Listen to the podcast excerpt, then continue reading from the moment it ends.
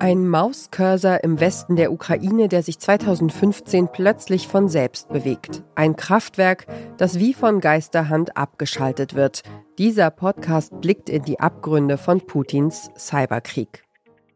Wir haben uns mit Cyber-Experten in Kiew getroffen, sind zu Hackern nach Las Vegas geflogen und haben mit Geheimdiensten gesprochen. Wo dürfen wir nichts sagen? Wir haben Menschen in der Ukraine getroffen, die angegriffen wurden. Erst mit Fake News, dann mit Software und schließlich mit Raketen. Was wir bei unserer Recherche über Russlands digitale Waffen erfahren haben, geht weit über die Ukraine hinaus. Der Krieg im Internet hat längst begonnen und wir alle sind das Ziel.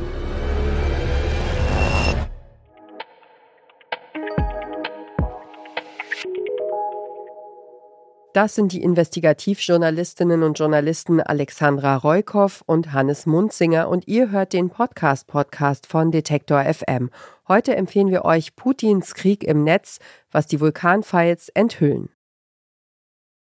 Die Vulkanfiles sind Dokumente, die ein Whistleblower Munzinger zugespielt hat, als er noch Investigativreporter bei der Süddeutschen Zeitung war. Und diese Dokumente belegen sehr konkret, wie Russland digitale Waffen einsetzt. Nicht nur im Krieg gegen die Ukraine, sondern weltweit. Der sehr aktuelle Investigativpodcast Putins Krieg im Netz vom Spiegel erzählt, was hinter den geleakten Dokumenten steckt. Es ist eine Sammlung interner Unterlagen mit E-Mails, Projektplänen und Anleitungen. Die Dokumente stammen von einer Firma namens Vulkan, die Waffen entwickelt, mit denen Russland kritische Infrastruktur lahmlegen kann. Die Stromversorgung, den Flugverkehr, das Internet. Wir werden uns diese Firma, Vulkan, genauer anschauen und jede Menge Hinweise finden, wie sie für Putins Geheimdienste arbeiten. Und wir finden den Chefentwickler von Vulkan, Sergei mitten in Europa. Eines der Vulkandokumente wird uns zu einer der gefährlichsten Hackergruppen überhaupt führen und zu einem der folgenreichsten und teuersten Hackerangriffe weltweit. Wir verstehen nicht gleich alle Dokumente. Manchmal finden wir nur einzelne Slides, manchmal fehlt uns der Kontext. Deswegen sind wir mit den Dokumenten zu Expertinnen gefahren und haben sie gebeten, sie uns zu erklären. My goodness, this is, that is becoming interesting. Okay. Zu den Expertinnen und Experten, mit denen Reukow und Munzinger sprechen, gehören Geheimdienstmitarbeitende, Fachleute für Cybersicherheit und die besten Hackerinnen und Hacker der Welt. Natürlich geht es um den Krieg in der Ukraine, denn dort kommen diese Waffen schon jetzt zum Einsatz. Aber auch Deutschland ist im Visier der russischen Geheimdienste und von Firmen wie Vulkan. Die russischen Hacker interessieren sich auch für Deutschland, für das Stromnetz.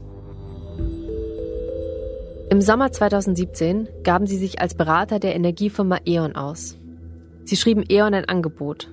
35 Seiten, in denen steht, wie die Firma angeblich am besten Geld investiert. Das Dokument sah ganz normal aus. Firmenlogo, Angebotsnummer. Aber es war eine Falle.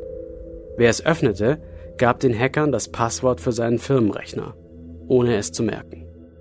Der Angriff flog auf, die Hacker scheiterten.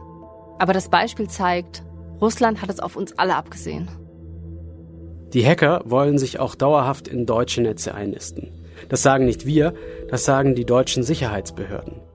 Das alles klingt wie die Vorlage für einen neuen Thriller aller Blackout, ist aber Realität. Reukow und Munzinger nehmen euch in Putins Krieg im Netz mit auf ihre Investigativrecherche von Kiew über Dublin bis nach Las Vegas. Seit Ende März ist der Podcast zu hören. Jeden Donnerstag erscheint eine neue Folge. Und wer ein Spiegel Plus Abo hat, hört die neue Episode immer schon eine Woche früher.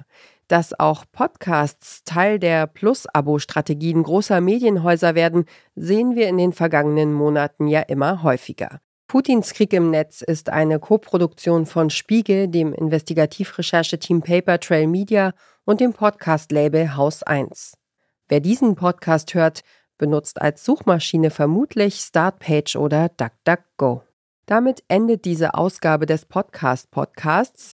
Das ist unser täglicher Tipp hier bei Detektor FM. Wenn euch unsere Podcast-Tipps gefallen, dann folgt uns doch auf der Podcast-Plattform eurer Wahl, damit ihr keine Episode mehr verpasst. Oder empfehlt uns einem anderen Menschen weiter, der oder die sich genauso für Podcasts begeistert wie ihr und wir. Dieser Tipp kam von Joana Voss, Redaktion Doreen Rothmann und ich, Ina Lebetjew, Produktion Tim Schmutzler. Morgen sprechen wir dann hier über einen der beliebtesten Podcasts in Deutschland, Fest und Flauschig von Jan Böhmermann und Olli Schulz. Wir hören uns.